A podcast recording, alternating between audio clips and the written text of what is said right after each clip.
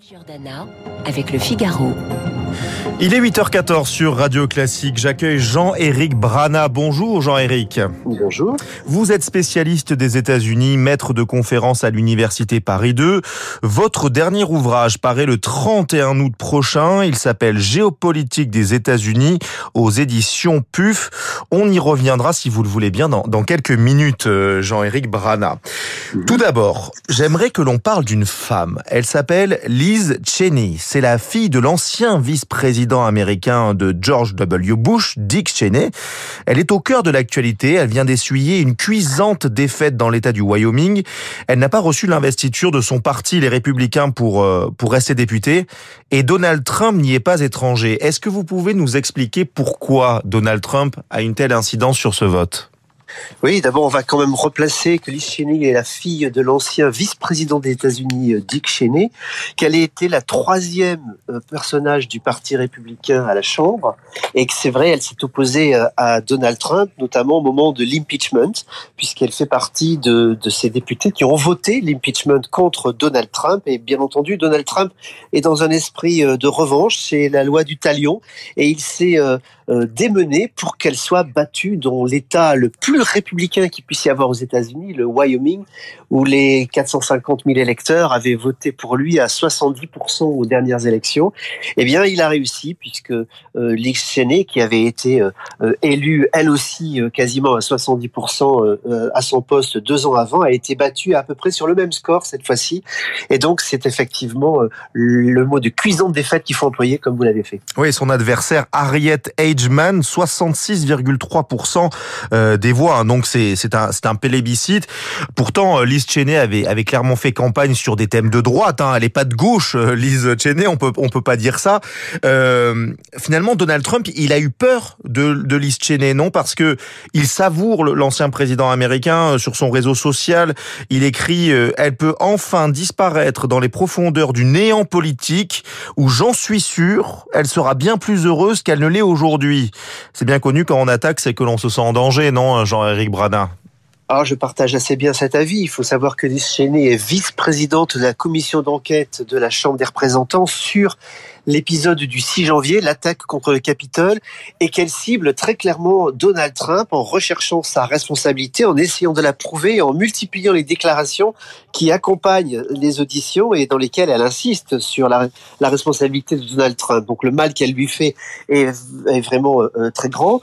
Et, euh, et, Donald Trump voulait la voir disparaître du paysage. Ça va donc être fait d'ici janvier prochain, c'est-à-dire la fin de son mandat. Il faut d'abord que les élections se passent, les élections générales, puisque là il ne s'agissait que de primaires, ce sera en novembre, et ensuite la fin du mandat, donc jusqu'au 3 euh, janvier, où, où euh, ensuite, eh bien, Donald Trump sera un peu débarrassé d'elle, puisqu'elle n'aura plus de fonction officielle. Et sa, sa, sa, campagne, enfin en tout cas, sa, sa, sa vie politique est terminée à Alice Cheney, ou elle peut, elle peut briguer éventuellement la Maison Blanche dans quelques, dans quelques années?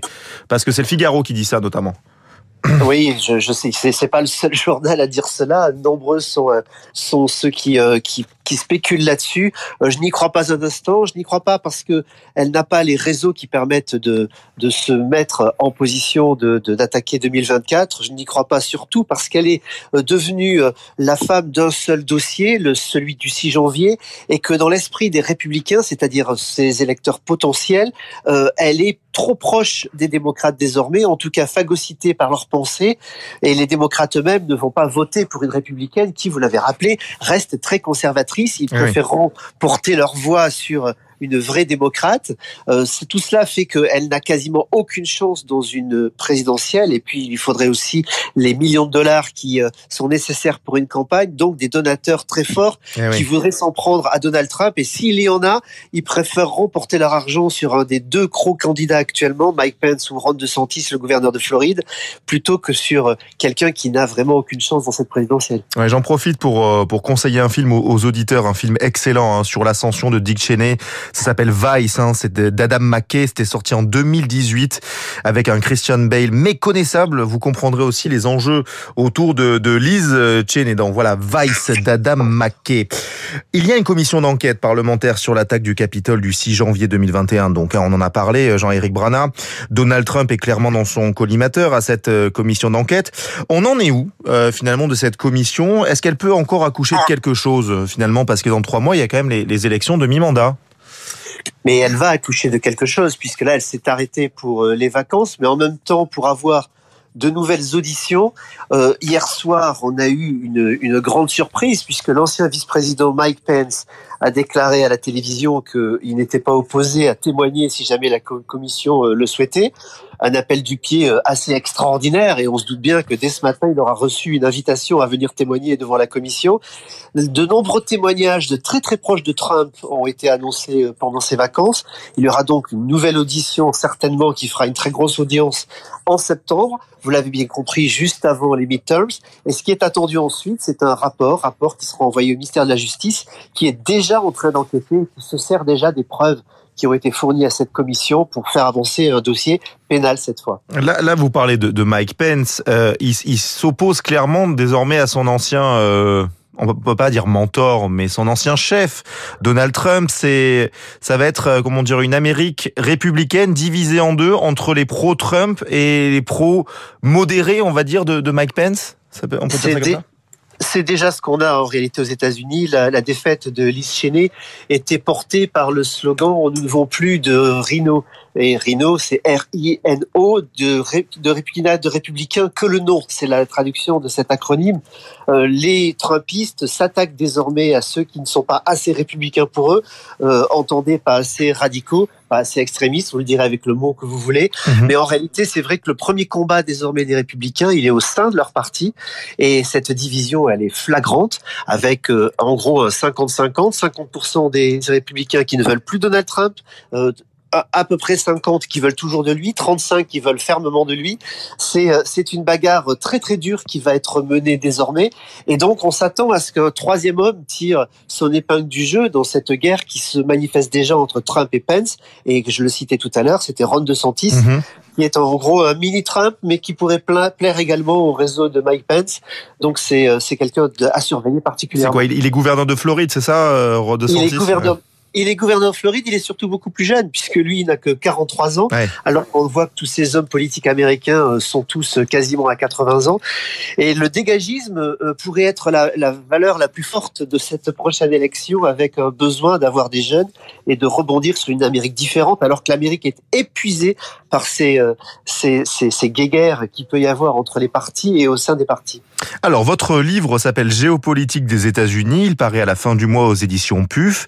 Euh, est-ce que de votre point de vue, euh, les USA sont toujours les maîtres du monde? Alors, je, je, la réponse euh, courte, c'est oui. D'accord. la réponse plus longue, elle est bien sûr au fil des pages.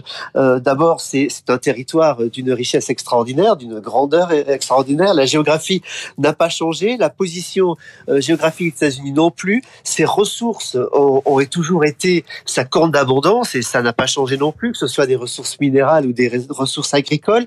Sa population est aussi une grande chance puisque la, les États-Unis ont toujours été une terre d'immigration et donc de dynamisme. Et ça aussi, c'est quelque chose qui est toujours vrai aujourd'hui. Sa puissance militaire, tout le monde en parle actuellement, bien entendu, euh, reste ce qu'elle est avec un budget de 880 milliards de dollars. Il y a sur les produits manufacturés, c'est vrai, une vraie concurrence avec la Chine, mais même sur ce point-là, elle est en train de se repositionner. Et les plans qu'a fait voter euh, Joe Biden, respectivement en novembre, et, et, celui qui a été signé hier, sont exactement ce qu'il fallait à l'Amérique, à savoir avoir un plan infrastructure pour relancer les infrastructures pour le 21e siècle, et puis euh, ce plan social qui permet de soutenir l'ensemble et, et, en même temps de s'occuper du reste de la planète avec le plan climat. Donc oui, elle est, elle est toujours leader sur tous les différents points que l'on peut étudier euh, dans l'actualité immédiate ou dans celle à, moyen ou à long terme. Je pense que rien n'a changé, n'en déplaise à ceux qui sont tout le temps en train d'expliquer le déclin de l'Amérique, qui est plus un slogan qu'autre chose. Vous dites que la géopolitique américaine a clairement été touchée par les années Trump. Vous dites que le, principal enjeu désormais, c'est d'apaiser et de normaliser les relations internationales. avec qui normaliser les relations internationales, grosso modo? euh, vous voulez dire au sein des États-Unis ou à l'extérieur ah, ah, bah, euh, Les relations internationales euh, à l'extérieur, donc pour le coup des États-Unis. Alors clairement, si on suit la ligne Biden, puisque c'est lui le président actuel, ça a été de se tourner vers les alliés traditionnels et d'en faire des partenaires, non plus des vassaux. Et on l'a vu très clairement avec l'Ukraine. Toutes les sanctions ont été prises en négociation avec les Européens et les membres de, de l'OTAN. Euh, ça, c'était un vrai changement quand même. Et puis petit à petit, euh, cette phrase-là, on a vu qu'elle s'effaçait derrière une réalité plus traditionnelle. Les Américains sont redevenus euh, un peu plus impérialistes, un peu plus maîtres du monde, un peu plus suivez-moi avant tout qu'ils ne l'avaient annoncé dans la campagne de Joe Biden.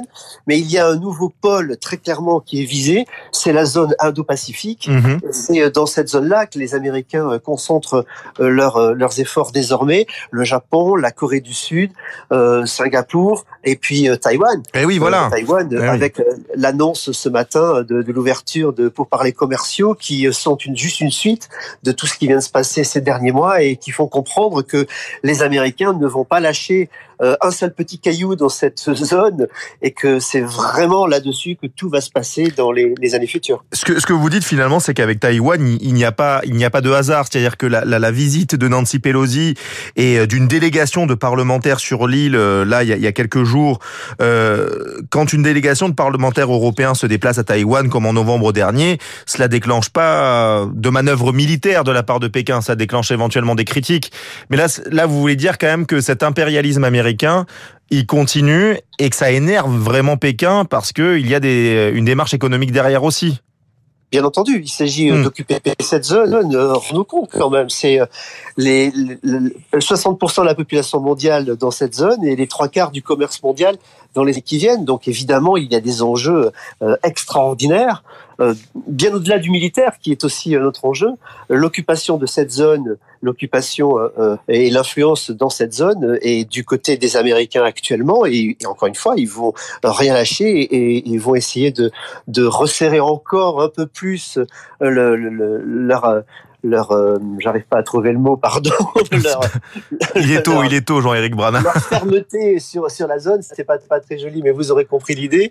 Et et, euh, et, et c'est pour ça qu'on a effectivement euh, ces échanges un peu vifs entre chinois et américains. Et mais on voit là aussi que les américains sont les plus tranquilles. C'est eux qui ont évité les attaques un peu vives et qui ont fait comme s'il ne se passait rien en disant aux chinois ah, vous surréagissez continuons à nous calmer et à travailler ensemble euh, c'est un peu la force tranquille parce que la, force tout court est vraiment du côté des Américains. On observe de près aussi, Jean-Éric Brana, la santé de Joe Biden, qui a récemment déclaré avoir un cancer. La Maison-Blanche s'est empressée de démentir, invoquant un ancien cancer contre lequel Joe Biden s'était battu. Il n'empêche, est-ce qu'il est diminué politiquement, je peux dire, euh, Joe Biden? Est-ce qu'il est diminué au niveau de sa santé aussi? Alors moi, je pense que l'âge du capitaine est toujours un sujet. Euh, là, je, sors de mon rôle et je parle à titre personnel. Je l'avais beaucoup dit avant que Biden ne se présente, euh, que c'était quand même un, un, vrai sujet que quelqu'un d'aussi âgé se présente. Il a 79 ans. Hein. Il a 79 ans, euh, il va en avoir 80 là dans quelques quelques semaines.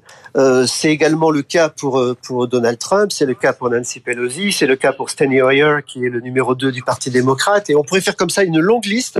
Ils sont tous très très âgés et, et c'est vrai que euh, ça, on finit par se poser des questions, ne serait-ce parce que euh, on sait tous que le, le corps, eh bien, il n'est plus le même quand on a dépassé 70 ans et que euh, les ruptures peuvent être fortes, les douleurs peuvent être fortes et, et les questions, on, on, peut légitimement se les poser. Est-ce que ça ne joue pas sur le fait de conduire le monde dans lequel il faut une attention quasiment 24 heures sur 24 Il faut être presque un athlète pour être un président d'un pays aujourd'hui, tellement cela demande d'énergie.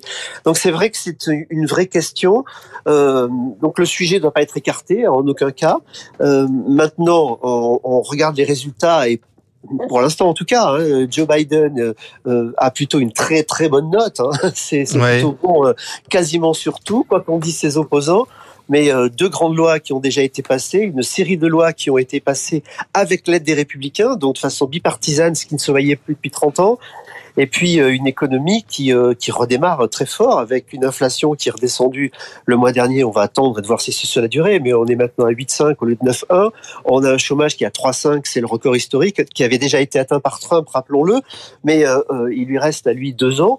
Donc c'est, voyez, vrai qu'il y a un sujet, et en même temps, ce qui, lui arrive sur le plan de la popularité est assez injuste parce que c'est vrai qu'il réussit encore une fois plutôt bien. Mais permettez-moi juste une, une, remarque là-dessus. Euh, il faut aussi créditer euh, un de ses adversaires qui s'appelle Donald Trump qui réussit cet exploit extraordinaire à chaque fois que Biden fait quelque chose de, de magnifique, on va le dire comme ça, à le faire oublier. Et c'est encore le cas avec cette loi, euh, la plus grande loi climat jamais votée aux États-Unis, de toute l'histoire des États-Unis, et eh bien personne n'en a parlé. Et eh oui, Merci beaucoup, Jean-Éric Bradin. J'espère que nos auditeurs euh, ne nous accuseront pas de faire de l'agisme hein, euh, à propos de, l'âge de, Joe Biden, euh, n'est-ce pas? Mais, mais c'est toujours c'est toujours le risque. Mais en même temps, je crois que cette question-là, elle est elle est dans, dans les têtes même des gens qui ont le même âge, qui savent bien, qui peuvent faire bien sûr énormément de choses, mais il y en a d'autres qui, qui ne peuvent plus faire. Encore une fois, je dis parce que notre corps simplement euh, prend le contrôle mm. et que ne serait-ce que le besoin de faire une sieste la journée, euh, ça devient une nécessité. Si je, je pourrais être pragmatique, pragmatique, c'est pas euh, de l'anti qui que ce soit que de dire ça. tout le monde le vit et c'est en tout cas le problème posé sur la table. Vous savez, ce problème avait été soulevé par Jimmy Carter euh, l'ancien président des États-Unis, qui avait déconseillé à Biden de se présenter en disant euh, Moi, à votre âge, j'avais la retraite et j'étais bien content de l'avoir. Merci beaucoup, Jean-Éric Brana. Ça sera le, mot de la fin. Je rappelle que vous êtes maître de conférence à l'Université Paris 2. Je rappelle votre dernier ouvrage. Hein, il va paraître le 31 août Géopolitique des États-Unis. C'est aux éditions PUF. Très bonne journée.